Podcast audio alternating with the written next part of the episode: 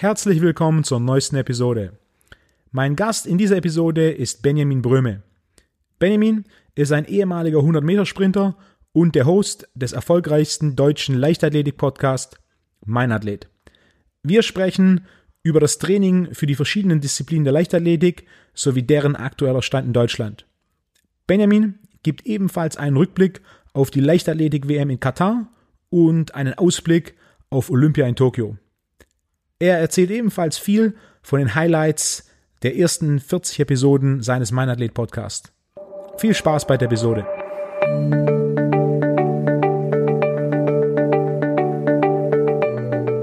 Benjamin, herzlich willkommen zum Podcast. Wolfgang, vielen Dank für die Einladung. Freut mich, dass du hier bist.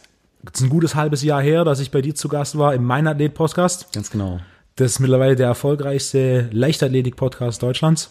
Ja, kann man so sagen. Und äh, ich denke, das sind auch die zwei Dinge, die wir gemein haben. Wir haben Begeisterung für Training und Begeisterung für das Podcasten. Ja, ich glaube, das sind noch zwei äh, Dinge, die man unbedingt mitbringen sollte, wenn man äh, einen Podcast starten möchte. Dein, dein Leichtathletik-Podcast interviewt nahezu ausschließlich Leichtathleten und Personen wie Trainer, die mit Leichtathletik zu tun haben. Da sind mittlerweile schon über 40 Folgen draußen. Ähm, wenn jemand auf deinen Podcast jetzt klickt und sich ein paar Folgen anhört, was würdest du sagen, was sind die ersten drei Folgen, die sich jeder anhören sollte? Also, das ist äh, eine sehr, sehr gute Frage. Ähm, auf jeden Fall äh, eine der Folgen äh, sollte die mit Pamela Dudkiewicz sein. Das ist eine der besten deutschen 100 Meter Hürdensprinterinnen. Und ähm, wenn man sich einfach anhört, mit was für einer Leidenschaft sie äh, die, den Hürdenspurt betreibt, das äh, ja, fesselt einfach jeden. Eine weitere Folge, die äh, ein unbedingtes Muss ist, für jeden, der ähm, sich auch trainingstechnisch weiterbilden möchte, ist deine Folge beziehungsweise deine beiden Folgen. Ich habe eine Doppelfolge draus gemacht, ähm, weil, weil sehr, sehr viel Interessantes dabei war. Und äh, vom Kniebeugenurlaub, der immer noch sehr gut ankommt, auch zu den ähm, Tests, äh, die äh, für, für Sprinter wichtig sind, also wo, um zu erkennen, auf was, was für einem Niveau bin ich, wo sind meine Stärken, wo sind meine Schwächen. Ähm, äh, da äh, bekomme ich auch ein halbes Jahr später immer noch sehr, sehr viel Feedback dazu.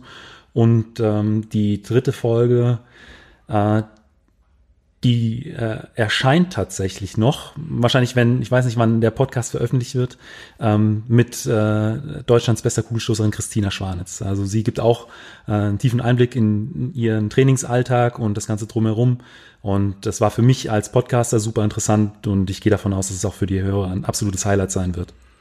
Kugelstoßen ist auch so ein Sport, der in der, in der, Öffentlichkeit nicht so viel Aufmerksamkeit bekommt. Aber gerade in meinem Bereich, dem Krafttraining, bekommt Kugelstoßen eine relativ große Aufmerksamkeit, denn die Kraftwerte von den Kugelstoßern sind beeindruckend. Da ist ein, so, so, eine, so eine Geschichte, die ich im Hinterkopf habe, ist Dylan Armstrong, der bei Olympia Bronze gewonnen hat und der so einer der Verfechter ist von äh, ja, Krafttraining ist nicht ganz so wichtig. Also er macht ganz wenig Krafttraining. Okay. Ähm, das Ding ist, wenn man so ein bisschen näher fragt, ist es so, der macht vier Monate kein Krafttraining und geht dann ins Studio und beugt 300 Kilo. Okay, ja. gut, ich sag mal, wenn man auf dem Niveau ist, dann äh, kann man das Krafttraining in Anführungszeichen etwas vernachlässigen, aber das ist ja dann ein absolutes Ausnahmetalent. Also ein anderes Beispiel, ich habe vor einigen Jahren, das war 2009, in den USA Adam Nelson kennengelernt. Adam Nelson ist Olympiasieger im Kugelstoßen 2004 und er hat auch so ein bisschen, ein bisschen aus seinem Trainingsalltag geplaudert und dann kommt er halt so nebenbei, dass er auf der Schrägbank mit, einem, mit einer dicken Hantel 260 äh, Kilo gedrückt hat und dass er vor Olympia 2004 300 Kilo für 10 Kniebeugen gemacht hat. Oder er erzählt so Geschichten wie, äh, sie waren Pre-Olympia Training Camp 2004 mit ja. US Track and Field und dann haben komplett alle Leichtathleten haben zum Spaß so ein bisschen Weitsprung gemacht. Stehender Weitsprung in äh, den Sandkasten. Ja. Und Dwight Phillips, der 2004 auch Olympiasieger im Weitsprung wurde, hat dann im Endeffekt alle abgezogen. Was hatte logischerweise. Der äh, 3,10 Meter zehn, basierend auf dem, je nachdem, wie man gemessen hat. Also ja. ich gehe davon aus, sie haben nicht vom Absprung gemessen, sondern von der Kante vom Sandkasten. Ja. Und sie haben nicht Zehen gemessen, sondern Ferse. Das heißt, ich würde realistisch sagen, wenn man Zehen bis Zehen gemessen hätte, kommt es mit Sicherheit auf irgendwo 350, 360 raus. Ja, ja. ich sag mal so, ab drei Metern äh, wird es interessant. Das sind dann ah. wirklich gute Werte. Und Philips hatte drei Meter zehn und Adam Nelson hat sich das so angeschaut und dachte, er probiert auch mal. Ja. und ist dann 3,12 Meter gesprungen. Äh, hat dann quasi ohne Anlauf, also nur aus dem Stand, äh, Dwight Phillips geschlagen. Wenn da ein paar Meter Anlauf dazugekommen wären, hätte mit Sicherheit Dwight Phillips, der da, ich glaube, 8,54 Meter gesprungen ist, 2004 und so Olympiagold gewonnen hat, ihn definitiv besiegt. Jedoch nur ohne Anlauf, quasi reine Explosivkraft, ja. ohne jegliche Elastizität, hat dann äh, Alan Nelson kurz Dwight Phillips abgezogen. Aber das sind auch Werte, die, die braucht man sowohl als äh, Werfer, als Springer, aber auch als Sprinter, ähm, diese, diese Explosivität. Also auch, ich könnte mir auch vorstellen, dass ähm, äh, Werfer auf den ersten fünf bis 15 Metern durchaus mit, mit Sprintern oder mit, mit Weitspringern mithalten können, weil es da wirklich rein um die Explosivität aus dem, aus dem Block oder die, die Beschleunigung auf den ersten Metern geht. Was waren so einige Trainingsgeschichten, die du in den letzten gut 40 Folgen, die du aufgenommen hast, mitbekommen hast, die du mitgenommen hast und sagst, wow, okay, das, das hat mich überrascht?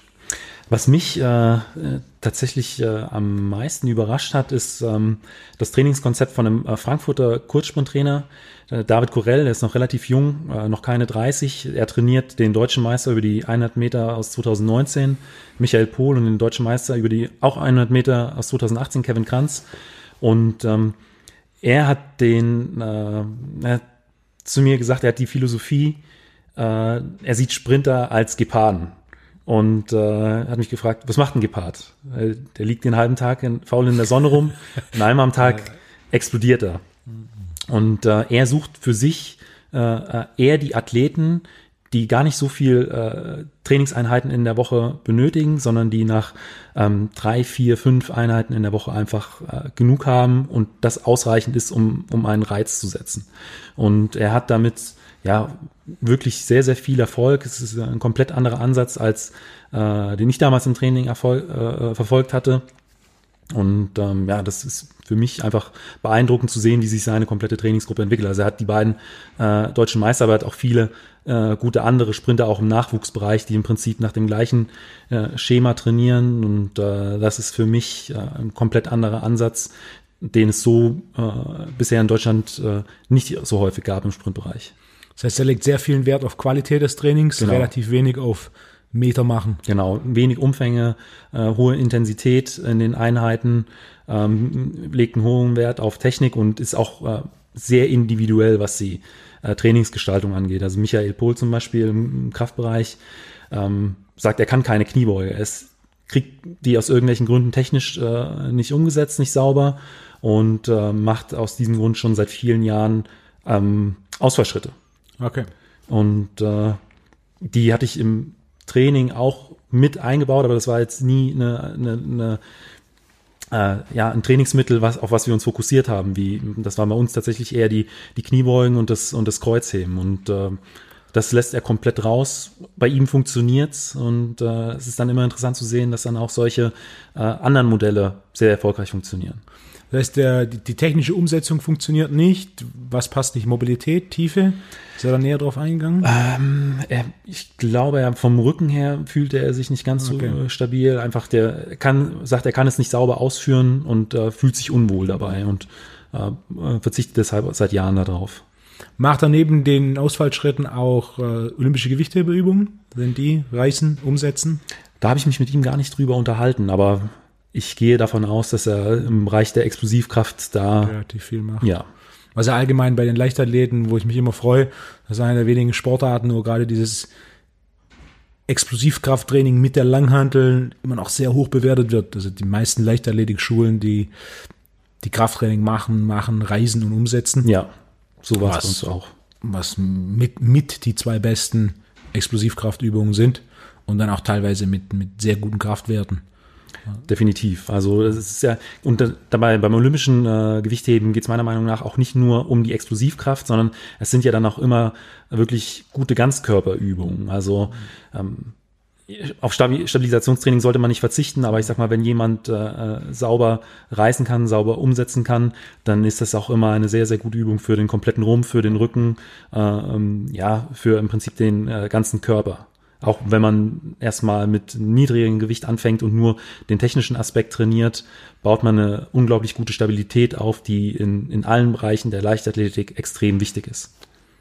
Du warst ja selber, bevor du Leichtathletik-Podcast gemacht hast, auch Leichtathlet. Am Genau. Anfang 100, 200 Meter und dann am Ende 400 Meter. Ganz genau. Also ich war ähm, insgesamt elf Jahre im Leistungssport. Ich habe 2003 mit 19 äh, angefangen. Ich bin da abends irgendwann in, in Wetzlar, eine Kleinstadt in Hessen, im Stadion aufgeschlagen. Habe gesagt, ich hätte mal Lust zu sprinten. Der Trainer sagte, okay, äh, lauf dich erstmal zehn Minuten ein. Äh, da ich zu dem Zeitpunkt zwei Jahre keinen Sport gemacht hatte, war ich nach diesen zehn Minuten Warmlaufen so im Eimer, dass ich wieder nach Hause gegangen bin. Äh, die Trainingsgruppe, Trainingsgruppe sagte, der Typ kommt nie wieder. Äh, ich kam dann tatsächlich wieder und ähm, das war damals im letzten A-Jugendjahr. Äh, nach sechs Monaten konnte ich mich dann schon für die deutschen Meisterschaften qualifizieren. Und ähm, wenn man so schnell also einen Fortschritt erreicht, ist man natürlich äh, ja, angefixt. Also da ist der Ehrgeiz dann da.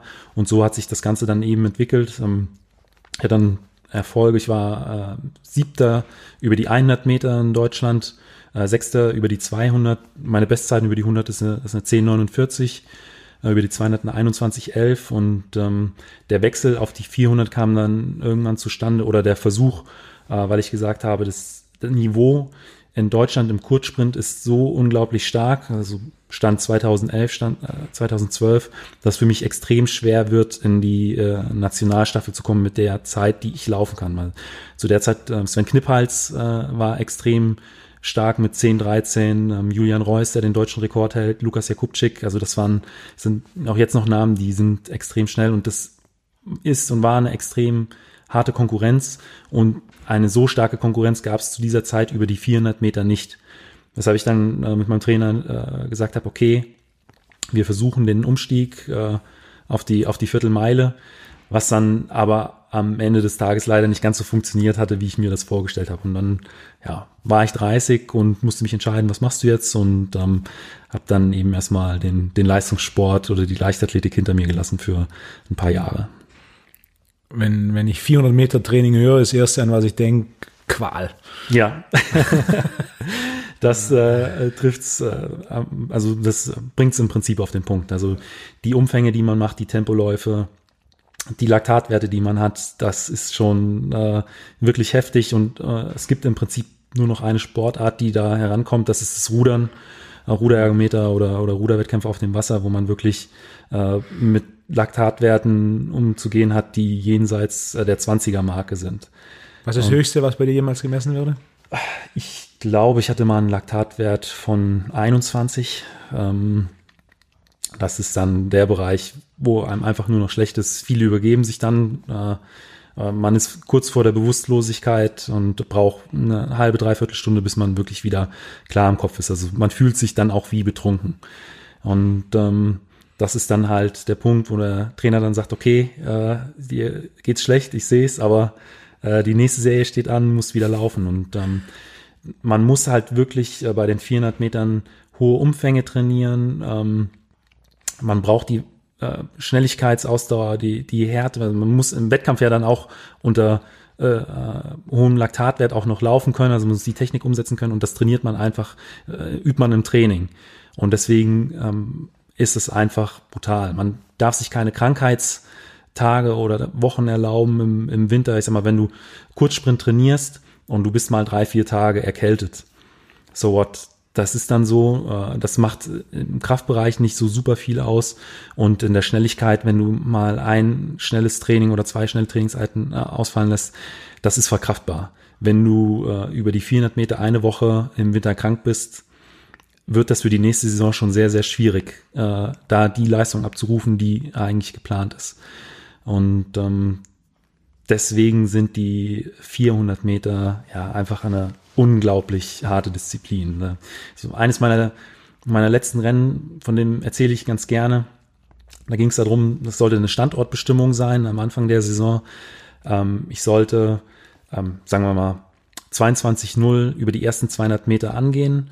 Das heißt, äh, ich hatte eine Schonzeit von anderthalb Sekunden zu meiner, zu meiner Bestzeit grob, einfach jetzt nur mal als Beispiel. Und mein Trainer stand äh, in der Kurve bei 200 Metern und wollte Daumen hoch oder Daumen runter geben, ob ich zu schnell oder zu langsam angehe, dass ich das so noch so ein bisschen nachsteuern kann. Und normalerweise hat man ein sehr gutes Gefühl, dass man plus minus ein, zwei Zehntel auch diese angesetzte Zeit trifft. Ich bin dann losgelaufen, es hat sich äh, super locker angefühlt. dachte, okay, äh, das wird äh, ein guter Lauf und ich äh, sehe so bei 180 Meter meinen Trainer, fixiere ihn, sehe, wie er mich anschaut, äh, schaut runter auf seine Stoppuhr, schaut wieder mich an und lässt die Stoppuhr einfach fallen oder runter und gibt mir kein Zeichen und ich denke so, okay, äh, bin ich jetzt zu schnell oder bin ich zu langsam? Warum äh, gibt er mir kein Feedback? Nach genau 220 Metern habe ich gemerkt, warum er nichts äh, angezeigt hat. Ich bin viel zu schnell angegangen. Äh, nach 220 Metern kam der Mann mit dem Hammer. Ich war nach 250 Metern eigentlich schon komplett am Ende und äh, ähm, Kurvenausgang bei 300 Metern eigentlich schon so übersäuert, dass ich Probleme hatte, ähm, meine Bahn zu erkennen. Also das ist der Bereich, wo die geraden Linien von der Zielgeraden die Linien aus der Kurve überschneiden. Und ähm, da war ich einfach schon so drüber, dass ich nicht mehr genau erkennen konnte, okay, ist es, bin ich jetzt noch in meiner Bahn oder bin ich jetzt in der anderen? Und die letzten 50 Meter war einfach nur noch ähm, Hölle. Also ein purer Schmerz.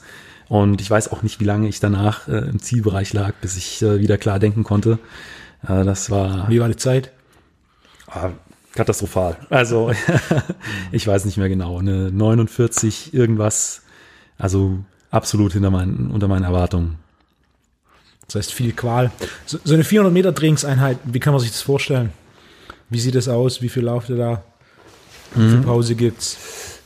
So im, Ein- im Schnitt. Im Schnitt, also wenn ich jetzt eine äh, Trainingseinheit rauspicke, die wir relativ häufig im, äh, im Aufbautraining im Winter gemacht haben, das sind, dann sind das die äh, 4x4x200, das heißt vier Sätze mit 200 Meter Sprints äh, und ähm, zwischen den vier Läufen in einem Block äh, hat man jeweils 30 Sekunden Pause und dann äh, zum nächsten Block vier oder fünf Minuten Serienpause. Das heißt, du läufst, äh, sprintest 200 Meter, hast 30 Sekunden Pause und sprintest dann den nächsten. Und ähm, die 30 Sekunden Pause haben eben das Ziel, dass du mit einem höheren Laktatwert in den nächsten Lauf einsteigst und auch mit einem höheren Puls. Ähm, so kannst du halt in eine relativ kurze Trainingseinheit äh, eine recht harte Belastung reinpacken oder und erzielt dadurch einen, einen deutlich größeren Effekt, als wenn du ähm, viel Umfang machst und nicht so eine hohe Belastung. Und äh, das ist, man kann, jeder kann das ja mal ausprobieren, äh, was es heißt, nach 30 Sekunden in den nächsten Lauf einzusteigen. Das ist so eine Einheit, die äh, kann man fast eigentlich nur in der Gruppe machen.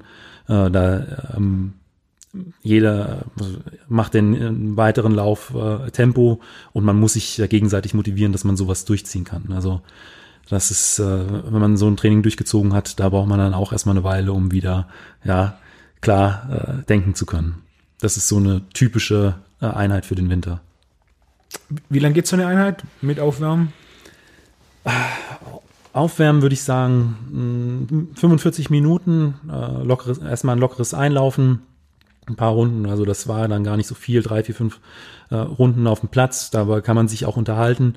Äh, dann 20 Minuten tatsächlich Gymnastik, also viel Dehnübungen. Ich habe immer sehr, sehr viel äh, Stretching auch vor den Läufen gemacht, weil ich einfach einen extrem hohen Muskeltonus habe und mir tut das gut, auch schon vor solchen Einheiten äh, da viel äh, Dehnübungen zu machen, auch Partnerübungen. Dann ähm, 15 bis 20 Minuten äh, äh, Sprintkoordination, also Sprint-ABC, Anfersen, Kniehub äh, und verschiedene Spezialübungen, die es dann noch in der Leichtathletik gibt. Und dann ging es eben immer mit der mit der eigentlichen Einheit los und dann danach eben nochmal, wenn man wieder stehen konnte, ein lockeres Auslaufen und dann auch nochmal Gymnastik. Also so eine Einheit, ja, anderthalb, zwei Stunden waren es immer. Also diese der Bereich, in dem die Belastung ist, der hat nicht besonders lang gedauert, 30 Sekunden Pause, äh, die gehen weg wie nichts. Die Läufe äh, pro Lauf sind auch nur um die 30 Sekunden. Da äh, geht die Belastungszeit recht schnell rum, nur das davor und das danach kostet halt so ein bisschen Zeit. Wie viele Einheiten die Woche? Ähm, zwischen neun und 17 Einheiten in der Woche. Also die Also nichts, nichts mit zweimal die Woche zum Sport gehen. Nee. also ich habe mal mit einmal oder zweimal die Woche angefangen tatsächlich im ersten Jahr, aber das baut sich dann über die Jahre auf dieses Niveau auf, wobei man sagen muss, 17 Einheiten in der Woche, das ist dann halt wirklich der Peak im Trainingslager. Das macht man dann auch nur eine Woche und in danach, die Woche danach ist eine Entlastungswoche, in der man dann wirklich nur wirklich äh, oder fast nur lockere Sachen macht. Und ähm, da zählt dann auch, wenn, wenn man dreimal am Tag trainiert, also morgens ähm, macht man einen lockeren Dauerlauf, um die Beine äh, aufzulockern und abends, weiß ich nicht, geht man vielleicht noch mal kurz irgendwie in, in, ins Becken schwimmt ein paar Runden oder sowas, dass man halt, auch selbst wenn man drei Einheiten macht, eine davon wirklich eine, eine belastende Einheit ist und die anderen beiden eher zur Vorbereitung und zur Nachbereitung. Ein bisschen Bewegung drumherum. Genau. Das heißt, wahrscheinlich mehr Training, als die meisten vermuten würden hinter, Ja, hinter Leichtathletik. Ja, auch gerade auch für Sprinter, also, also für Langsprinter dann. Also gut, ähm, Michael Pohl, der äh, deutsche Meister aus 2019, über den ich vorhin schon gesprochen hatte, nennt sich immer der erste, nennt sich den schnellsten Hobbyathleten Deutschlands.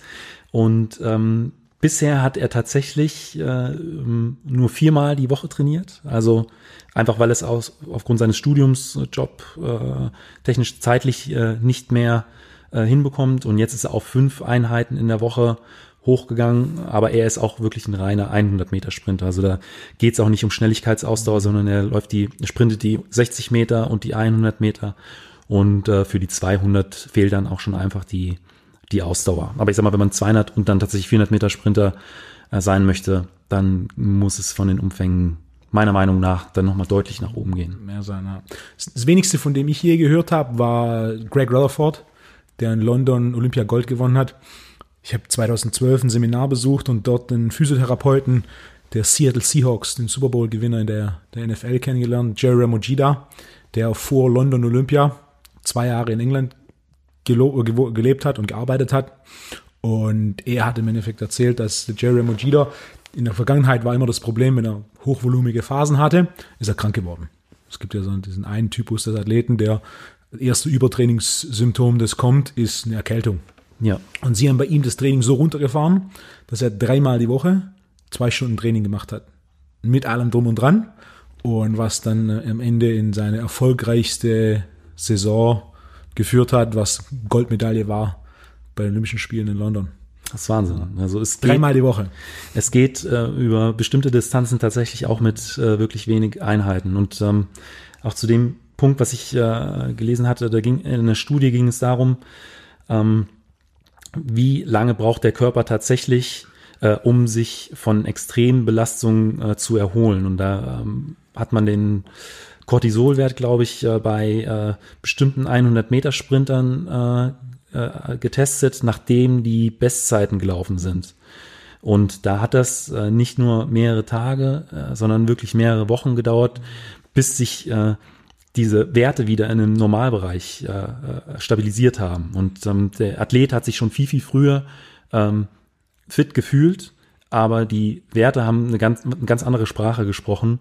Und das ist dann halt auch die Frage, ähm, wo setzt man dann an, um tatsächlich dann einen, den, äh, richtigen Trainings- oder den bestmöglichen Trainingseffekt zu bekommen und nicht in, in, ins Übertraining zu gelangen. Weil das gerade über die 100 und über die 60, äh, man muss spritzig sein, also man muss absolut erholt sein, um wirklich schnell zu laufen. Und wenn man da zu früh äh, eine Belastung wieder einsetzt, ist man ganz schnell im Übertraining und wird am Ende des Tages einfach nur langsamer und kann keine Maximalgeschwindigkeiten und keine Beschleunigungswerte aufbauen.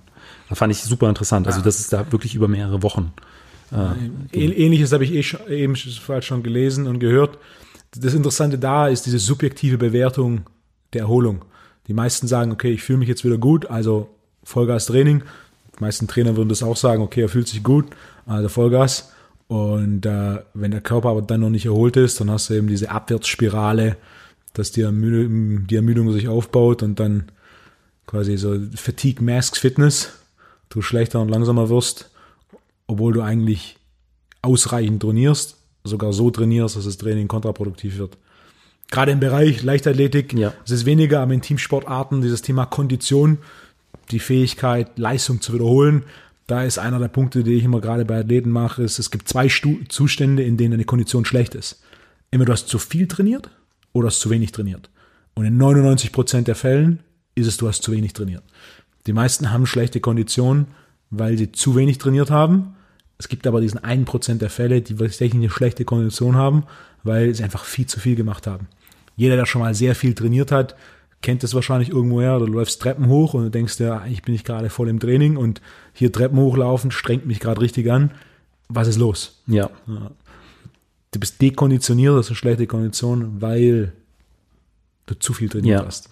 Kann ich mir auch gut vorstellen. Also, ähm, weil es ist nicht nur das Gefühl, okay, äh, ich äh, fühle mich schon wieder fit, sondern es ist auch irgendwo, äh, so was zumindest bei mir, ein Stück weit der eigene Ehrgeiz. Okay, ich bin, habe jetzt ein bestimmtes Niveau und ich möchte aber äh, mich noch verbessern. Das heißt, äh, ich muss auch mehr trainieren. Das ist, glaube ich, auch so ein, ja, äh, ich will jetzt nicht sagen, äh, kein ungeschriebenes Gesetz, aber das, äh, man hat so das Gefühl äh, über Jahre entwickelt, okay, ich bin jetzt besser geworden und äh, ich möchte noch besser werden, da packe ich einfach noch mal eine weitere Trainingseinheit drauf und ich kann kein Training ausfallen lassen, das geht nicht. Also das würde ja äh, Schwäche zeigen oder ähm, den, den Trainingsplan äh, äh, ja einfach kaputt machen.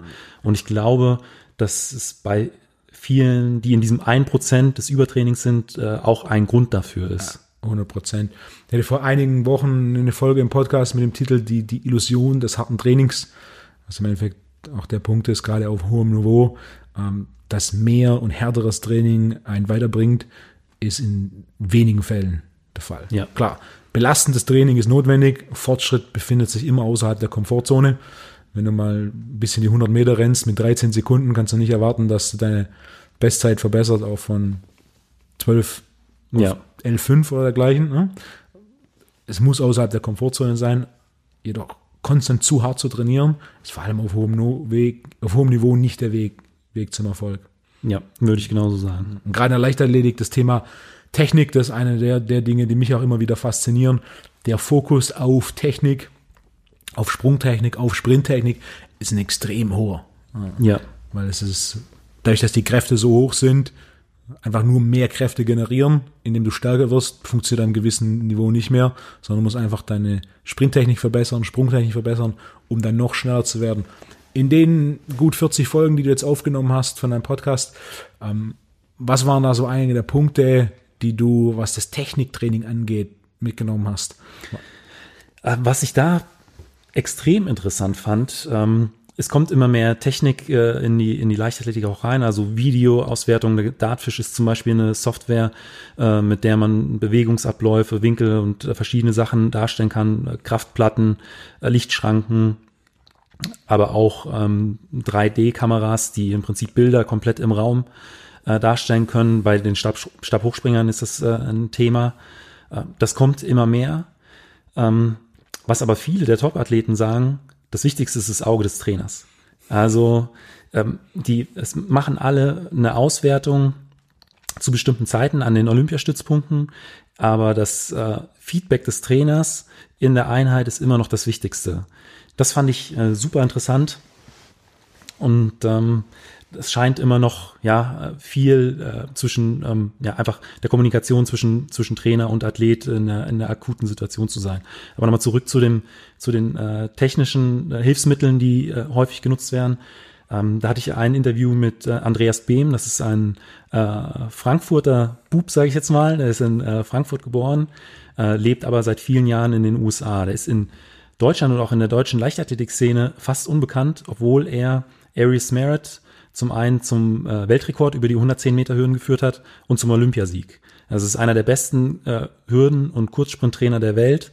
Er trainiert in Phoenix, Arizona bei ähm, Altis und ähm, er hat mir so einen kleinen Einblick in seinen Trainingsalltag gewährt und ähm, sie nutzen im Training ab jetzt, äh, seit dieser Saison auch ähm, GPS-Tracker, um äh, festzustellen, ähm, wie sind die, äh, wie kann man das am besten beschreiben, die Belastung innerhalb einer Trainingseinheit, also wie viel Prozent äh, der äh, Läufe waren im Geschwindig Geschwindigkeitsbereich X, also in einer hohen Belastungszone, in einer niedrigen Belastungszone, in einer mittleren Belastungszone, um das dann eben anzupassen, um eben auch nicht in Übertraining oder in Untertraining zu kommen. Und er hat auch darüber gesprochen, dass äh, für ihn es auch bei den Hürden äh, wichtig wäre, in den Zwischenräumen zwischen Hürde drei und vier mehr Daten zu erlangen, um zu sehen, okay, äh, im mittleren Bereich des Rennens äh, hat er einen Schwachpunkt äh, oder im ersten Bereich,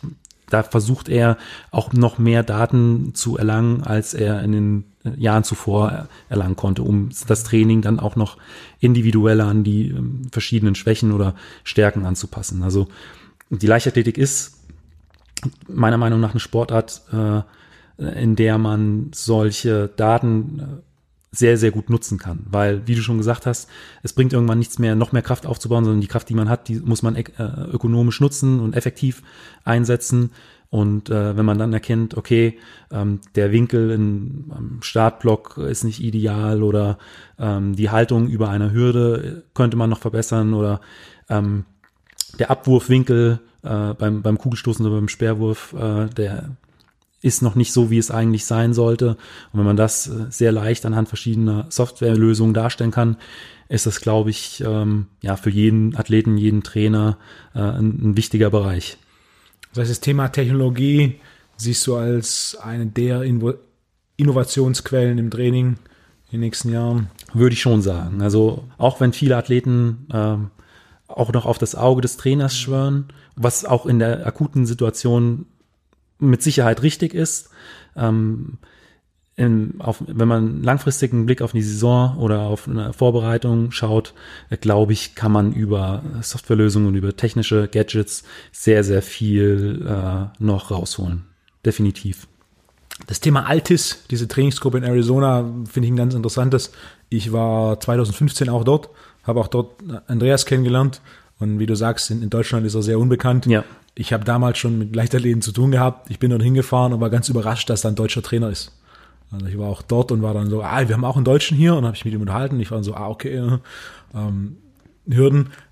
Damals waren es 120 Athleten auf allerhöchstem Niveau, was damals 2015, soweit ich weiß, ist immer noch sehr ähnlich, quasi die größte Trainingsgruppe der Welt war, mit dem mit Abstand höchsten Durchschnittslevel. Ja, er hat ähm, Sprinter, die unter 10 Sekunden äh, die 100 Meter laufen, äh, unter 20 Sekunden die 200. Und äh, ja, ist, äh, irgendwann möchte ich auch mal äh, nach, äh, nach Phoenix und mir das Ganze persönlich anschauen. Ich finde das super spannend. Er macht ja auch, oder dort werden ja auch sehr, sehr viele Seminare angeboten, äh, Weiterbildungsmöglichkeiten für, für Trainer, aber auch für Athleten. Und äh, das möchte ich halt auch einfach mal live miterleben. Gerade im Bereich der Leichtathletik Arizona ist natürlich einer der größten Vorteile von der Trainingsgruppe dort, ist das Klima. Ja. Du hast im Endeffekt der Sommer das ganze Jahr. Im, Im Sommer, im August ist es warm, warm und im Dezember ist es warm. Ja. Also so von, von Januar bis Dezember aufwärmen ist nicht, nicht wie in Deutschland, wo du dick eingepackt erstmal im Winter eine Dreiviertelstunde dich warm, warm machen musst, dass du einigermaßen warm wirst, sondern dort ist halt so, es ist halt warm. Ja. ja. Und das Problem ist ja im Winter nicht äh, das, das Warmmachen. Äh, es kostet dann halt ein bisschen mehr Zeit. Das eigentliche Problem ist, äh, dass man äh, nicht auskühlt zwischen den Läufen, weil gerade wenn man schnellere, intensive Läufe machen möchte, dann muss dementsprechend die Pause angepasst werden. Also wenn wir im, im Frühsommer, kurz vor der Saison, ähm, submaximale Läufe gemacht haben, sprich 150 Meter, auf dem Geschwindigkeitslevel von 98, 99 Prozent, hatten wir zwischen den Läufen bis zu 25 Minuten Pause. Äh, wenn ich bei 0 Grad 25 Minuten äh, irgendwo in einem Stadion rumstehe, dann bin ich wieder ausgekühlt. Das funktioniert nicht. Und ähm, ich glaube, das ist eben auch ein großer Vorteil, wenn man in so einer Region trainieren kann. Ich bin gerade letzte Woche zurückgekommen, ein Seminar in der Domrep gegeben und einer der Teilnehmer des Seminars war ein 110 Meter Hürdensprinter aus äh, Texas. Ich habe auch mit ihm unterhalten, wie gerade Training läuft. Und er war so, ah, zurzeit ist ein bisschen weniger Training, denn er muss Indoor trainieren. Ich gemeint, das ist Texas. Warum Indoor trainieren? Er hat gemeint, ja, so zwei, drei Monate im Jahr trainiert er drin, weil wenn es weniger als 20 Grad hat, ist drau draußen Training ihm zu gefährlich. Der sollte mal einen Winter äh, in Europa trainieren. Nee, aber das ist äh, ein guter Punkt. Das ist tatsächlich so. Ich habe mich bei Wettkämpfen auch immer am besten gefühlt, wenn es über 30 Grad warm war. Und selbst dann habe ich die lange Zeit auch immer erst ein, zwei Minuten vor dem Start ausgezogen. Also man, als, gerade als Kurzsprinter lebt man auch von der Wärme. Ähm, die Muskulatur, die Gelenke, die sehen, das ist spürbar geschmeidiger, als äh, wenn man bei 15, 16, 17 Grad sprinten soll. Das ist definitiv so. Also kann ich gut nachvollziehen, dass er da äh, in die Halle geht, gerade wenn er das äh, nicht gewohnt ist. Was mit Sicherheit auch einer der Vorteile ist von den ganzen karibischen Sprintern. Bei ja. denen ist ja im Endeffekt auch, wenn es kalt ist, ist 28 Grad, wenn es warm ist, ist 34. Ja. ja. ja. Definitiv. Und ich denke auch, dass äh, einfach in vielen Ländern in der Karibik, nehmen wir jetzt mal Jamaika, ähm, das Sprinten Volkssport ist wie hier das Fußballspielen und man über die Masse einfach auch mehr Talente äh, heranziehen kann. Definitiv. Was in meiner Sicht auch immer noch einer der unterschätzten Faktoren in allen Sportarten ist. Der Klassiker ist, ich hatte das Gespräch schon mit Sprintern, wie viel 100 Meter Sprinter in Deutschland zwischen 18 und 40 machen 100 Meter Sprint auf hohem Niveau? Was sagst du? Was ist für dich hohes Niveau? Deutsche, Deutsche Meisterschaft. Das ist eine gute Frage. 20 bis 30? Ich hätte jetzt 50 gesagt. Die, ja. Sagen wir 50. Ja. Zwischen 18 und 22. Wie viel 100 Meter Sprinter machen 100 Meter Sprint auf hohem Niveau in den USA? Wir haben um die 1, 2 Nullen dranhängen. Ja, exakt. Wir haben um die 600 Universitäten. Im Endeffekt, jedes, jede Universität hat ein Track-and-Field-Programm. In jeder Uni gibt es vier Jahrgänge. Und in jedem der vier Jahrgänge gibt es eine Handvoll 100 Meter Sprinter. Das heißt, wenn du sagst, wir haben 600 Unis und wir gehen mal ganz defensiv davon aus, es gibt 10 100 Meter Sprinter pro Uni. Ja. Dann sind wir schon bei 6000 100 Meter Sprinter, die auf hohem Niveau 100 Meter Sprint betreiben, zwischen 18 und 22. Nicht zwischen 18 und 40 wie in Deutschland, sondern zwischen 18 und 22.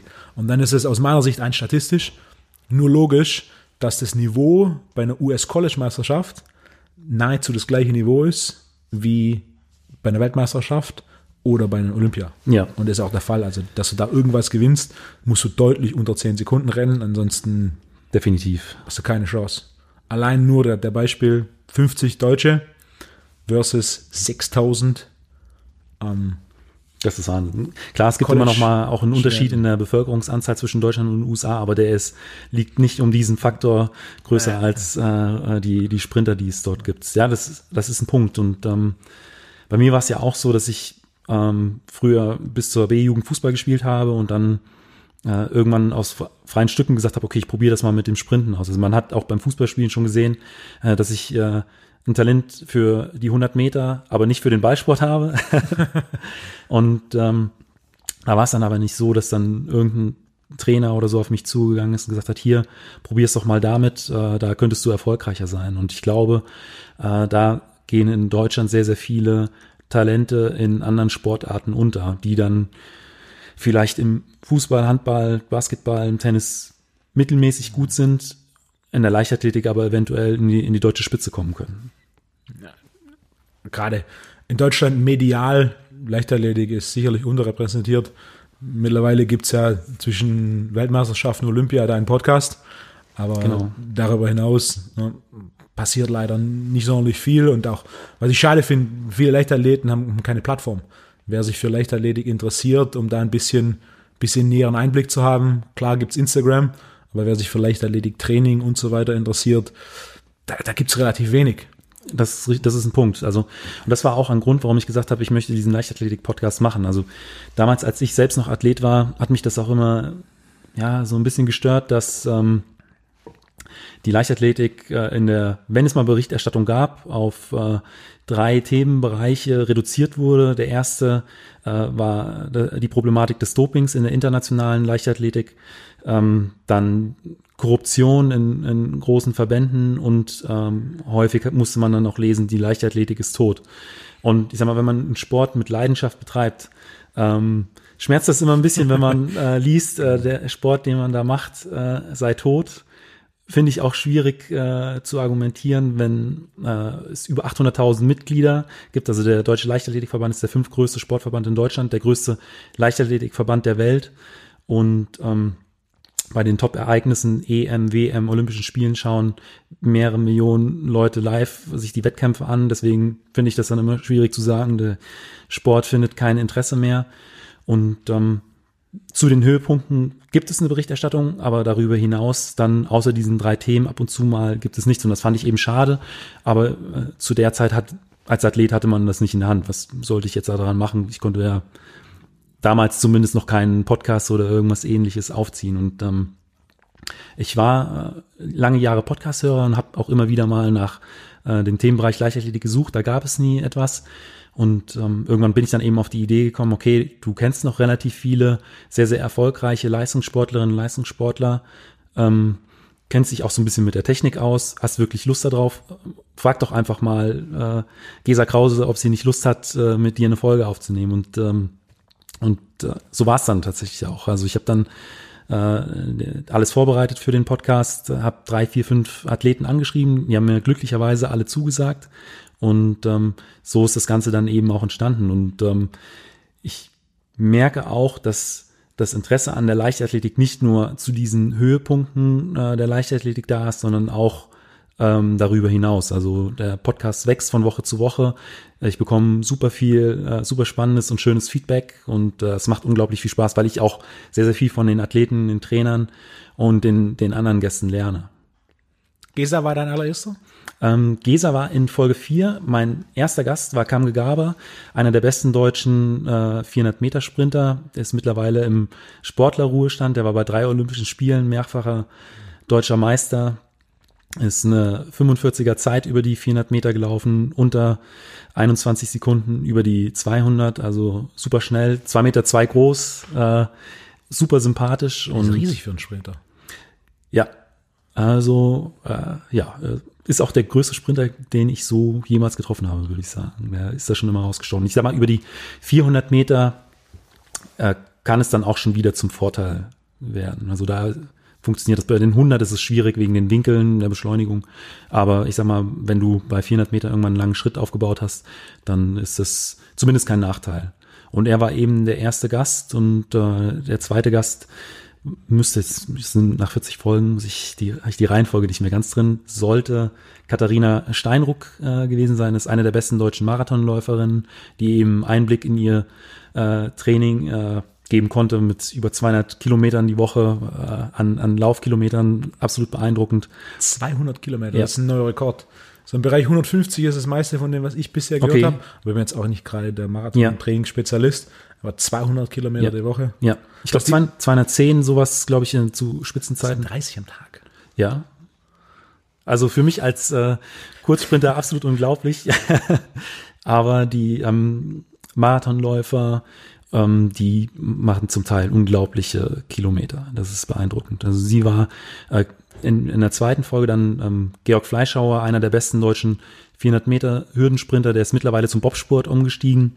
Äh, der hat äh, aus dem Nähkästchen geplaudert im Bereich des, des Hürdensprints und dann eben in der vierten Folge äh, hatte ich eben dann Gesa zu Gast, die dann eben auch, ich glaube, auch 150, 160 Kilometer in der Woche macht als 3000 Meter Hindernisläuferin, also auch wahnsinnige Umfänge. Das sind, das sind viele Kilometer in den Beinen. Ja, und dann auch die Peaks äh, sind dann tatsächlich in den Trainingslagern und die sind häufig in, in Kenia, in Eton auf zweieinhalbtausend Metern, wo dann eben auch der Sauerstoff ja nicht mehr ganz so, der Sauerstoffanteil nicht mehr ganz so hoch ist wie jetzt hier auf null oder auf 100 Metern und das ist einfach beeindruckend.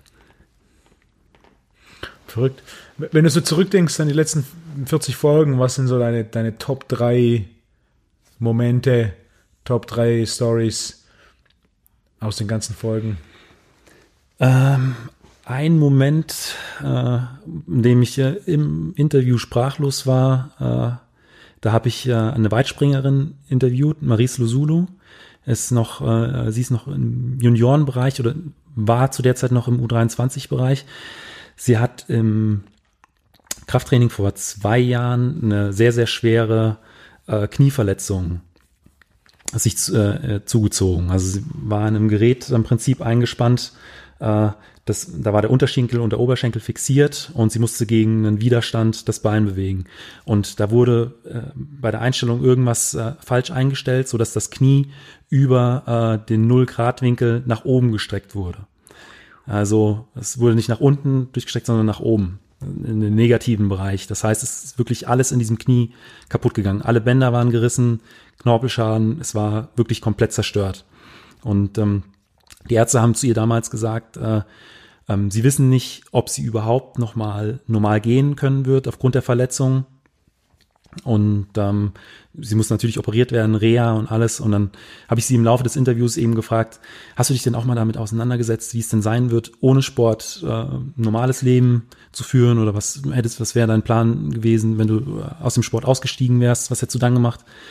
Und äh, sie hat dann wirklich mit absoluter Überzeugung zu mir gesagt, ich habe daran keine äh, Sekunde gedacht. Für mich gab es diese Option nicht. Äh, für mich stand nur fest, ich wollte wieder springen so schnell wie möglich, so früh wie möglich. Und die, die Option, mit dem Sport aufzuhören, die gab es für mich nicht. Auch wenn die Ärzte gesagt haben, ähm, wir wissen nicht, ob du normal gehen können wirst, auch wenn auch aus ihrem Umfeld zum Teil die Leute ähm, unsicher waren, ob sie tatsächlich in den Leistungssport äh, zurückkommen wird. Und sie hat es mit so einer Überzeugung äh, gesagt, dass hat mich einfach beeindruckt. Das hat mich weggehauen und ich saß da und ich war für einen Moment einfach sprachlos. Und ähm, bei ihr war es tatsächlich so, äh, sie konnte im letzten Jahr ihr Comeback feiern. Ähm, sie ist nicht nur das erste Mal wieder gesprungen, äh, sie ist sogar ähm, zweite der Militärweltmeisterschaften geworden, hat schon wieder unglaublich äh, gute Weiten äh, in, in, die, in die Grube gebracht und äh, ist auf dem besten Weg, eine, eine neue Bestweite zu erzielen. Also es ist vom Mindset her absolut beeindruckend, habe ich äh, davor noch nie äh, erlebt sowas und äh, das ist mein absoluter Top-Moment des, äh, des Podcasts bisher gewesen. Und äh, die äh, Moment Nummer zwei und Moment Nummer drei muss ich kurz nachdenken. Hm. Was war trainingstechnisch so das, wo du, wo jemand erzählt hat von seinem Training, wo du dann dachtest, okay, wow, bei mir waren es mit Sicherheit die 210 Kilometer, die du gerade ja. erwähnt hast, die Woche. Ja, das war äh, auch für mich ein Moment, wo ich gedacht habe, äh, wie äh, schafft man das? Wie schafft der Körper das? Äh, und gerade aus der Sicht des Kurzsprinters sind das äh, Zahlen. Das ist, wenn ich 200 Kilometer im Jahr als Kurzsprinter zurückgelegt äh, habe in Turnschuhen, wäre das wahrscheinlich viel gewesen. Und das machen die in, in einer Woche. Das war so eines der absoluten Highlights von aus der Trainingssicht. Und ähm, muss ich kurz nachdenken, es waren mittlerweile wirklich äh, viele, viele Folgen. Ich habe in jeder Folge ja äh, die Frage, was war dein bisher schönster Wettkampf? Äh, also nicht der erfolgreichste, sondern an dem die, best, die schönsten Emotionen dran hängen. Und äh, da ist mein absolutes Highlight äh, die Folge mit äh, der 100 Meter Hürdensprinterin Pamela Dutkiewicz. Sie hat von den äh, Weltmeisterschaften 2017 in London äh, erzählt. Äh, da konnte sie die Bronzemedaille erringen. Also sie hat vor diesem Lauf nicht damit gerechnet, dass sie da eine Medaille holt und war einfach überwältigt, als sie ihren Namen äh, auf der Anzeigetafel gelesen hat. Und es war völlig außer sich. Und äh, dann hat sie aber erzählt, äh, sie ist dann nachts nochmal in, in das Stadion gegangen. Und ähm, äh, sie hat gesagt, diese, diese Stille, die dann auf einmal in diesem eigentlichen Hexenkessel vorhanden war, die hat sie aufgesogen und die trägt sie heute noch in sich. Und sie hat das einfach so schön äh, dargestellt. Also da war nicht nur sie in dem Moment, sondern auch ich als, als Zuhörer. Es war einfach beeindruckend, wie sie das geschildert hat. Und ich glaube, man kann, konnte sehr gut nachvollziehen, wie wichtig der, dieser Moment äh, in dem stillen Stadion für sie tatsächlich war und auch noch ist. Also das war äh, wettkampftechnisch für mich der äh, schönste Augenblick. Cool. Wenn wir über Leichtathletik-Weltmeisterschaft sprechen, jetzt vor einigen Monaten hat die Weltmeisterschaft in, in der Wüste stattgefunden. In Katar, was ja eine besondere, noch nie so dagewesene Weltmeisterschaft war, was das Wetter angeht. Genau. War September, Oktober? Um es war Zeit? Oktober, November, ich glaube Oktober oder November, ich bin mir nicht mehr ganz sicher. Ich denke Ende Oktober. Genau, also in Doha das Stadion war klimatisiert. Äh, auf, 24 Grad. auf 24 Grad. Und die äh, Ausdauerwettkämpfe, also Marathonläufe und die äh, Gehwettkämpfe äh, haben mitten in der Nacht stattgefunden. Ich glaube 0 Uhr, 23 okay. Uhr, sowas äh, um, um diese Zeit. Und selbst da war es noch extrem heiß. Und äh, diesbezüglich habe ich mich mit dem besten deutschen Geher ähm, Christopher Linke unterhalten, der dort äh, den vierten Platz erringen konnte im, im Gehen. Und ich habe ihn gefragt, wie hast du dich denn im Vorfeld auf diese äh, extremen klimatischen Bedingungen vorbereitet? Und dann hat er erzählt, dass sie in Berlin an der Charité äh, sich eine sogenannte Hitzekammer aufgebaut haben. Hitzekammer heißt, sie haben sich äh, mehrere Heizstrahler, Heizgeräte in einen relativ kleinen Raum äh, gestellt, dazu ein Laufband und haben den Raum dann zum einen auf ich, um die 30 Grad oder ich glaube sogar noch höher aufgeheizt. Und nicht nur das, sie haben noch äh, feuchte Handtücher über die Luftauslässe gelegt, damit äh, eine Luftfeuchtigkeit von 70 Prozent in dem Raum erreicht wird. Und so haben sie eben eine Woche lang unter ärztlicher Betreuung verschiedene Trainingseinheiten absolviert, um sich an, an dieses Niveau Hitze und auch Luftfeuchtigkeitsniveau in Doha anzupassen. Und ähm, er hat dann tatsächlich auch einen Effekt feststellen können. Also die erste Einheit äh, in der Woche musste er abbrechen nach einer bestimmten Kilometerzahl. Ich glaube, ich weiß nicht, ob sie äh, zwölf Kilometer gehen wollten auf dem Laufbahn und nach äh, vier oder fünf mussten sie dann einen Cut machen und am Ende der Woche war tatsächlich schon eine Anpassung, ein Anpassungseffekt da. Also das war für mich auch ein sehr, sehr interessanter Einblick in, in, den, in den Ausdauerbereich und ich glaube auch ähnlich wird es dieses Jahr 2020 äh, bei den Olympischen Spielen in Tokio, weil auch da die klimatischen Bedingungen ähnlich sein werden. Also finden ja im Sommer statt. Ähm, Japan hat auch eine sehr, sehr hohe Luftfeuchtigkeit. Die äh, Marathonläufe, die sind ein bisschen abseits von Tokio. Ich glaube, 800 Kilometer entfernt. Da sollen die Temperaturen nicht ganz so hoch sein wie, wie in der Stadt, aber auch immer noch auf einem Niveau, was fast zu vergleichen ist mit dem in Doha. Das extreme Wetterbedingungen wird wahrscheinlich auch der, der erste Marathon gewesen sein, der bei Nacht stattgefunden hat. Oder Soweit ich weiß, ja. Ausdauerwettkämpfe, die bei Nacht stattgefunden ja. haben, habe ich auch noch nie. Frühmorgens ist ja normal. Aber mitten in der Nacht mitten ist schon. Nacht ist, ist neu. Wie hast du diese Marathon-Weltrekordversuch mit, mitgenommen im, im letzten Jahr? Es waren ja, wenn ich mich erinnere, zwei Versuche. Einmal auf der Formel 1 Rennstrecke. Genau. Und einmal war es noch in Wien. Wien, in der Stadt. Genau, wo es dann auch funktioniert hat. Ähm, es ist ja kein offizieller Weltrekord. Ähm, nichtsdestotrotz ist er die Marathon-Distanz in unter zwei Stunden äh, gelaufen. Und ähm, für mich war es einfach super interessant zu sehen, ähm, was da für eine Planung äh, dahinter steckte, wer an Pacemakern da mit dabei war. Die Ingebrigtsens, äh, die weltbesten Mittelstreckenläufer waren mit dabei. Es war ein Team von, ich glaube, 50 Leuten, die da mit involviert waren. Ähm, die sind auch wirklich Informationen gelaufen, dass der bestmögliche äh, Windverhältnisse hatte und ja, es war super interessant zu sehen, was da tatsächlich äh, machbar ist. Also auch wenn es kein offizieller Weltrekord ist. Äh, Wegen den Pacemakern, das war der Hauptgrund, richtig?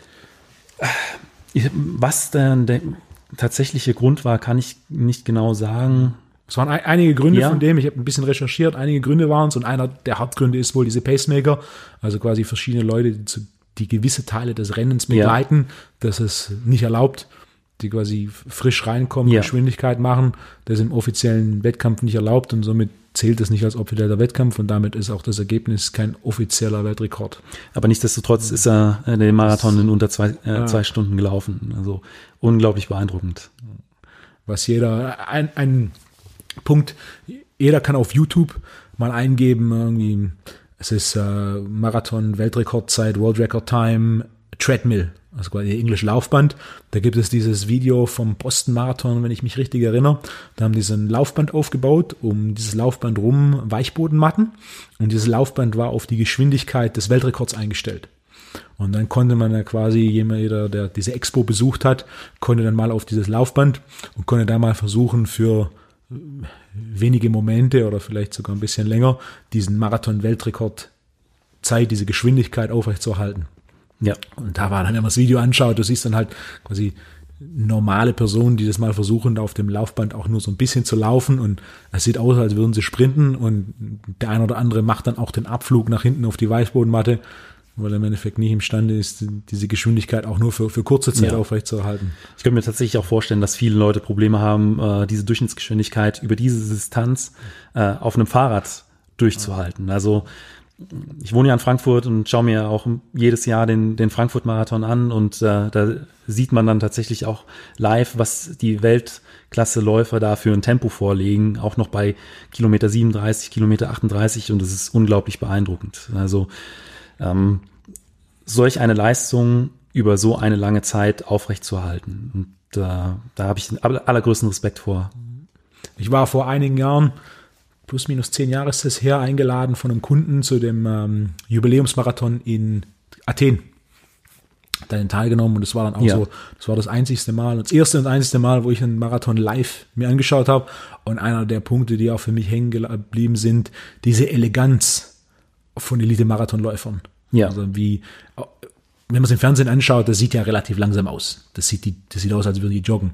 Wenn man es dann live sieht, die Geschwindigkeit, die sie drauf haben und diese Leichtigkeit, mit der sie diese Geschwindigkeit laufen, das war das, was mich wahnsinnig beeindruckt ja. hat. Und ich war dann auch noch in, in Stundenabstand ähm, am Start und habe mir das angeschaut und es war wirklich so, von Stunde zu Stunde geht diese Eleganz flöten. Ja. Also dann hinten raus im Bereich von fünf Stunden, das war so das letzte Mal, dass ich dann das angeschaut habe, da ist so, da gucke ich mir das an und so mein Rücken und meine Hüfte fängt schon an leicht weh zu tun, allein nur, nur vom Hinschauen. Zuschauen. ja, das ist richtig. Also man sieht einfach, wie ökonomisch äh, diese Topläufer ähm, laufen können. Also das ist, äh, glaube ich, neben der der Ausdauer, die man da mitbringen muss, äh, bestimmt äh, bestimmte, weiß ich nicht, Lungenvolumen oder oder ähm, Effektivität vom, weiß ich nicht, Herzen oder sowas. Ähm, es ist auch einfach die die Technik, die äh, einfach dazu führt, dass jeder Schritt möglichst viel Energie einfach wieder abgibt und es einfach sauber aussieht beim Laufen. Das äh, bringt eben auch nicht jeder mit. Ich hatte letztes Jahr hier Professor Dr. Dr. Dietmar Schmidtbleicher, der früher viel an der Uni Frankfurt gelehrt hat im Bereich Sportwissenschaften. Der hat letztes Jahr hier zwei Seminare gegeben und einer der Punkte, einmal in Deutsch, einmal in Englisch, und einer der Punkte, die er an, beiden Seminaren gemacht hat, war, es gibt ja in Kenia eine relativ hohe Dichte an sehr, sehr guten Ausdauersportlern. Das Interessante ist, es gibt wohl über 70 verschiedene Stämme und nahezu alle der guten Läufer kommen aus einem Stamm. Und dort haben sie Untersuchungen gemacht und eine der Dinge, die sie herausgefunden haben, ist, dass die in untrainiertem Zustand schon ein VO2 Max von circa 60 haben. Wahnsinn. Während, wenn man sich normale Statistiken und Literatur im Bereich Sportwissenschaft anschaut, ein Mann, ein erwachsener Mann hat im untrainierten Zustand einen VO2 Max von 30 bis 35. Ja, ich hatte immer so 45, also. Leistungssportniveau, auch Teamsport, je nachdem, was es für ein Teamsport ist, irgendwo zwischen 40 und 55. Ja. Ähm, auch dann gibt es natürlich die Beispiele aus, aus dem Triathlon und so weiter, ähm, die im Bereich von 90 sind, in trainiertem Zustand. Und dieser eine Stamm in Kenia, die haben im Schnitt einen V2 Max im untrainierten Zustand von 60. Unglaublich. Was natürlich dann schon so eine, eine gewisse Grundlage schafft. Genetik spielt eine Rolle in jedem Sport und auch in der Leichtathletik. Wer die mechanische Grundlage nicht nur von Zellphysiologie her, wie der VO2 Max, quasi ja. die Sauerstoffaufnahme, sondern natürlich auch von, von der Grundmechanik her. Auch da gibt's genug Untersuchungen, Mitteldistanz und Langdistanz, wo wir im Endeffekt äh, Personen haben, die 1,70 Meter sind plus minus, jedoch die Beinlänge haben von jemandem, der 1,85 ist. Ja. Das heißt, die relativ lange Beine im Verhältnis zum Torso haben, was natürlich deutlich einfacher macht, sie elastischer zu bewegen. Diese, Grundelast diese Grundeleganz von einem Ausdauersportler kommt ja viel von dieser Elastizität. Das ist quasi wie so ein Flummi, der über die Straße hüpft. Genau. Im Gegensatz dazu, lange Beine, kurzer Torso für sowas wie Gewichtheben. Schwierig. auch für Schwimmer. Ist, äh, oder auch für, für Schwimmer. Die haben auch relativ lange Arme, relativ langen Torso, relativ kurze Beine. Gewichtheber ist die Ideallösung. Kurze Beine, kurze Arme und dann im Verhältnis den kürzestmöglichen Torso. Äh, Gewichtheben ist der kürzeste Weg, ja. mechanisch am effizientesten. So gibt's da gerade eine Leichtathletik eine gewisse Grundkonstitution, je nachdem, ob ich jetzt Kurz, Kurzdistanz, Langdistanz oder auch sowas wie für mich, der begeistert ist vom Krafttraining, ist ja. natürlich die ganzen Wurfsportarten immer ein, ein, ein Riesenthema, ob jetzt Kugelstoßen, Hammerwurf, Diskus, weil dann ja schon ein oder andere Kraftpaket. Wie, wie viele Gäste aus dem Wurfbereich hattest du schon? Äh, Nico Kappel, der ist äh, Kugelstoßer hier aus, äh, aus Stuttgart. Simon Bayer, auch aus dem Wurfbereich. Äh, Christina Schwanitz.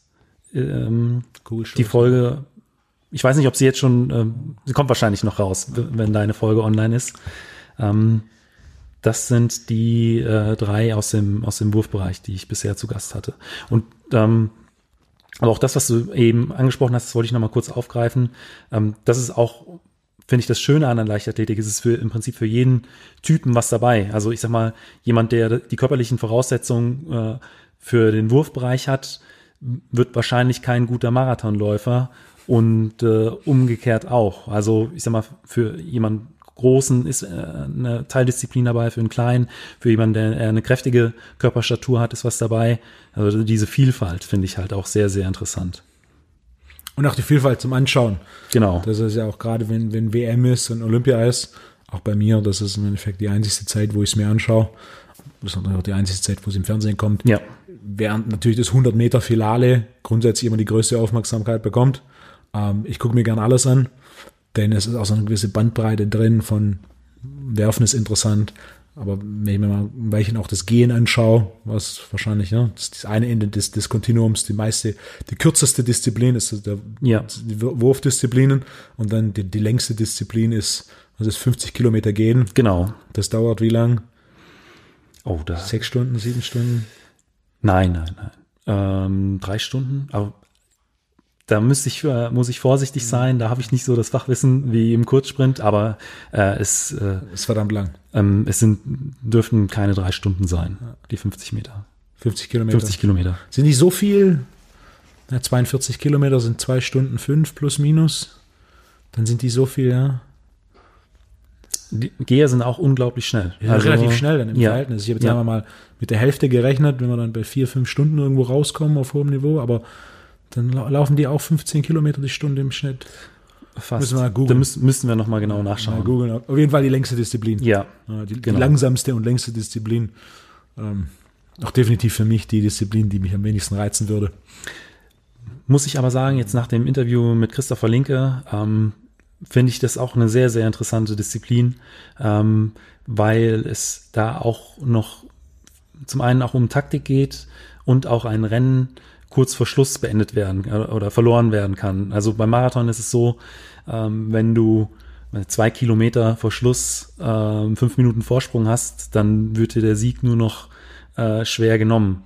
Ähm, beim Gehen ist aber auch immer noch äh, der Aspekt mit den, mit den Kampfrichtern äh, sehr, sehr wichtig. Also wenn du äh, äh, erstmal eine, eine Karte, eine Verwarnungskarte bekommst ähm, und äh, die, die ähm, Referees dich im, im Blick haben, kann es immer noch passieren, wenn du eine falsche Technik hast, äh, aus dem Rennen, kompletten Rennen rausgezogen wirst. Und äh, da kann es dann halt auch immer noch mal passieren, dass ein, ein vermeintlicher Favorit kurz vor Schluss äh, ja nicht mehr im Rennen ist.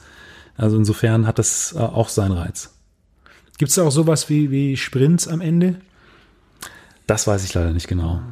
Also was ich auch, was ich auch sehr gern anschaue, ist die Mitteldistanz, weil gerade da entscheidet sich ja meist erst so in den letzten ein, anderthalb Runden.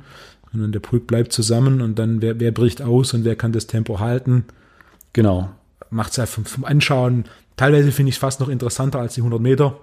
Weil eben da auch viel, viel Taktik im Spiel ist und äh, ähm, in den Rennen dann auch noch spontan entschieden wird, ähm, mache ich jetzt nochmal Druck, äh, bleibe ich einfach in der Gruppe und das Ganze ist eben vom Anfang bis zum Ende wirklich immer sehr, sehr dynamisch.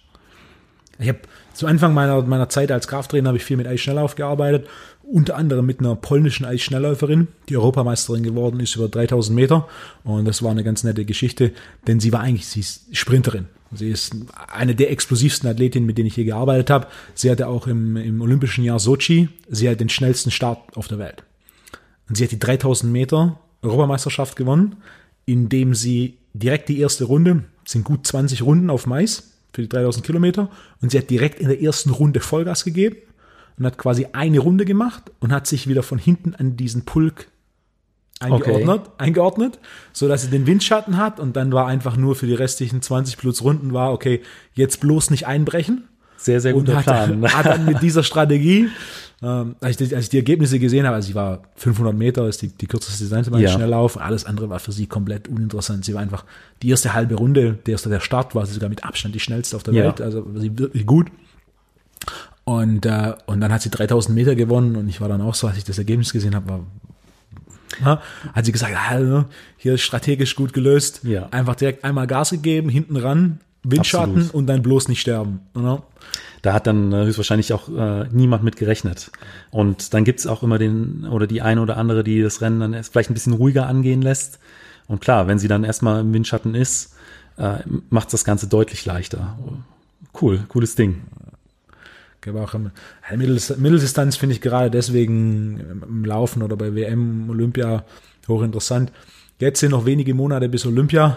Wen in der deutschen Leichtathletik sollte man im Auge behalten? Äh, auf jeden Fall die Speerwerfer, ähm, Johannes Vetter, ähm, den Olympiasieger natürlich auch, Thomas Röhler, äh, die, äh, das sind für, für mich alles äh, Medaillenkandidaten, definitiv. Gesa Krause äh, über die 3000 Meter äh, Hindernis ist super fit. Ähm, dann Konstanze Kulosserhalfen, jetzt vor kurzem erst wieder deutschen Rekord gelaufen in der Halle. Ähm, sie ist definitiv auch eine, auf die man äh, aufmerksam äh, sein sollte. Also da gibt es schon einige Athleten. Äh, Deutsche Sprinter? Ähm, da war es in den letzten Jahren wirklich sehr, sehr dicht. Also jetzt äh, auch in der Halle äh, über die 60 Meter gibt es auch immer wieder den einen oder anderen, der für eine Über Überraschung gut ist. Und da äh, freue ich mich am meisten über die, über die Staffel oder auf die Staffelläufe. Und da weiß man einfach, dass die äh, deutsche äh, Staffel einfach fit ist, was die Wechsel angeht. Und ähm, ich sag mal, wenn die den Stab durchbringen, äh, sind die immer für eine Überraschung gut. Und äh, schauen wir mal. Die, bei den Frauen natürlich Gina Lückenkämper, ähm, Tatjana Pinto, Lisa Meyer, ähm, äh, ist auch wieder nach äh, ein, zwei Jahren, in denen sie keine Wettkämpfe machen konnte, ähm, mit sehr, sehr starken Zeiten zurück. Also das sind auch Athletinnen, auf die man äh, gespannt sein darf. Jetzt über die, die 60 Meter bei der deutschen Meisterschaft in der, in der Halle hat ja die, die Trainingsgruppe aus Leipzig sehr gut abgeschlossen. Mit, mit Dennis Almas über 60 Meter genau. und Gregor Traber über 60.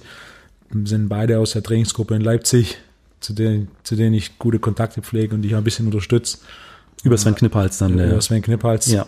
Und da, da freue ich mich, dass da gerade in Leipzig eine relativ gute Trainingsgruppe entstanden ist mit einigen Sprintern, die sich da untereinander auch gut pushen und regelmäßig Höchstleistung und neue persönliche Bestleistung abrufen. Deswegen, also es, äh, jedes Jahr kommen da neue starke Athleten dazu. Julian Reuss, den deutschen Rekordhalter, den darf man nie vergessen. Äh, auf den freue ich mich auch äh, im Sommer, wenn es dann über die 100 Meter an den, äh, an den Start geht. Er war ja auch im Finale über die 60, hat da äh, leider einen Fehlstart gemacht. Das gehört auch mit dazu. Ist Usain Bolt auch schon passiert. Ja, das äh, ist ein Teil des Sprints und ähm, da darf man sich nicht demotivieren lassen. Deswegen, äh, er wird auch im Sommer wieder einer der absoluten Top-Favoriten sein. Robin Reva, der Gewinner über die 200 äh, Meter jetzt in der Halle, ist auch draußen immer sehr, sehr stark. Also es wird ein spannendes Jahr. Ich freue mich auf die, auf die Freiluftsaison und auf die Olympischen Spiele. Wer sagst du, wer gewinnt die 100 Meter bei den Olympischen Spielen?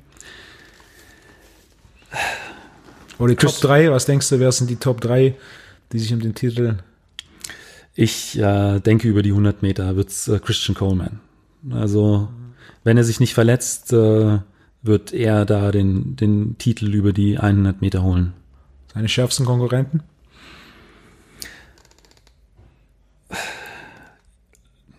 Schwierig. Also auch im internationalen Sprint äh, hat sich da in den letzten Jahren so viel getan. Ähm, Bolt ist weg. Äh, Justin Gatlin, er läuft ja auch immer noch. Äh, ich denke, äh, er wird auch ein äh, Medaillenkandidat sein.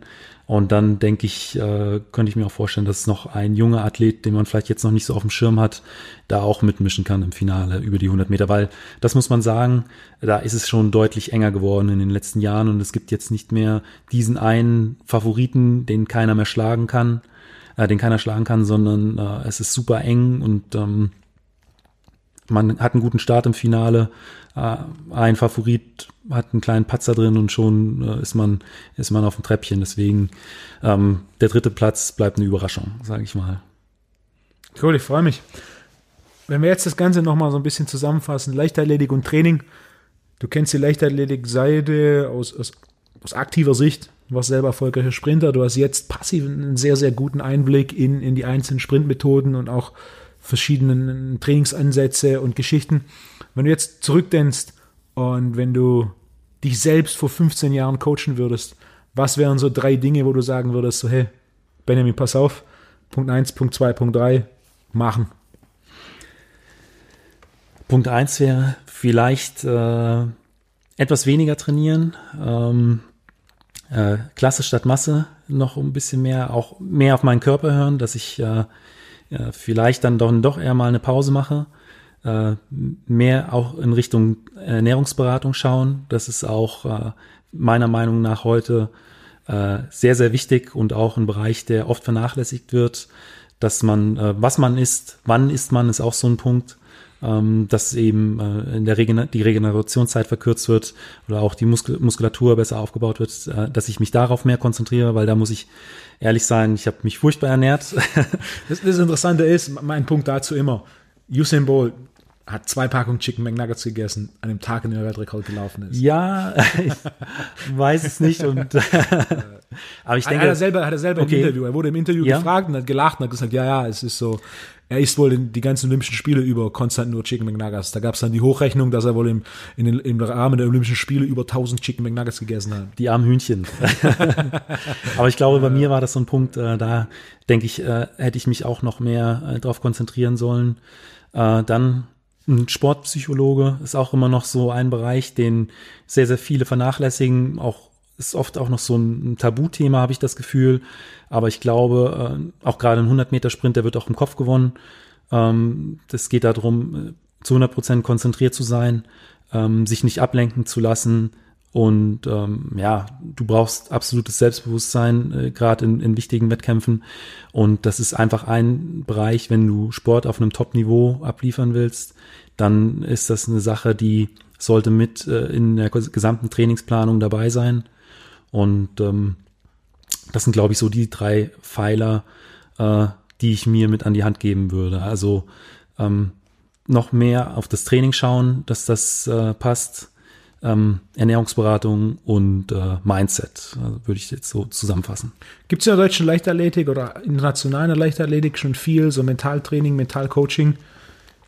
Mittlerweile äh, gibt's das auch immer mehr und auch gerade die äh, Top-Athleten nutzen ähm, ja, äh, Sportpsychologen oder äh, sind, ich sag mal, vom Grund auf äh, von ihrem Mindset her so stark, dass die das tatsächlich nicht brauchen oder nur im geringen Maße, so wie äh, der, der äh, Kugelstoßer oder der Werfer, der einmal im Jahr in den Kraftraum geht und trotzdem 300 äh, Kilo in der Kniebeuge macht. Also wenn man vom, äh, äh, vom Mindset her, äh, vom Grund auf schon auf so einem Niveau ist, dann äh, ist das vielleicht ein Bereich, den man da vernachlässigen kann, aber ansonsten die wirklichen Top-Athleten nutzen sowas auch. Und das, das sind so die drei Werkzeuge, die ich mir auch mit an die Hand geben würde. Relaxed bleiben beim Wettkampf. Ja, definitiv. Nicht mit dem Kopf durch die Wand. Da gab es bei den letzten Olympischen Spielen ja Christoph Harting, ja. der, der im Diskus die Goldmedaille gewonnen hat.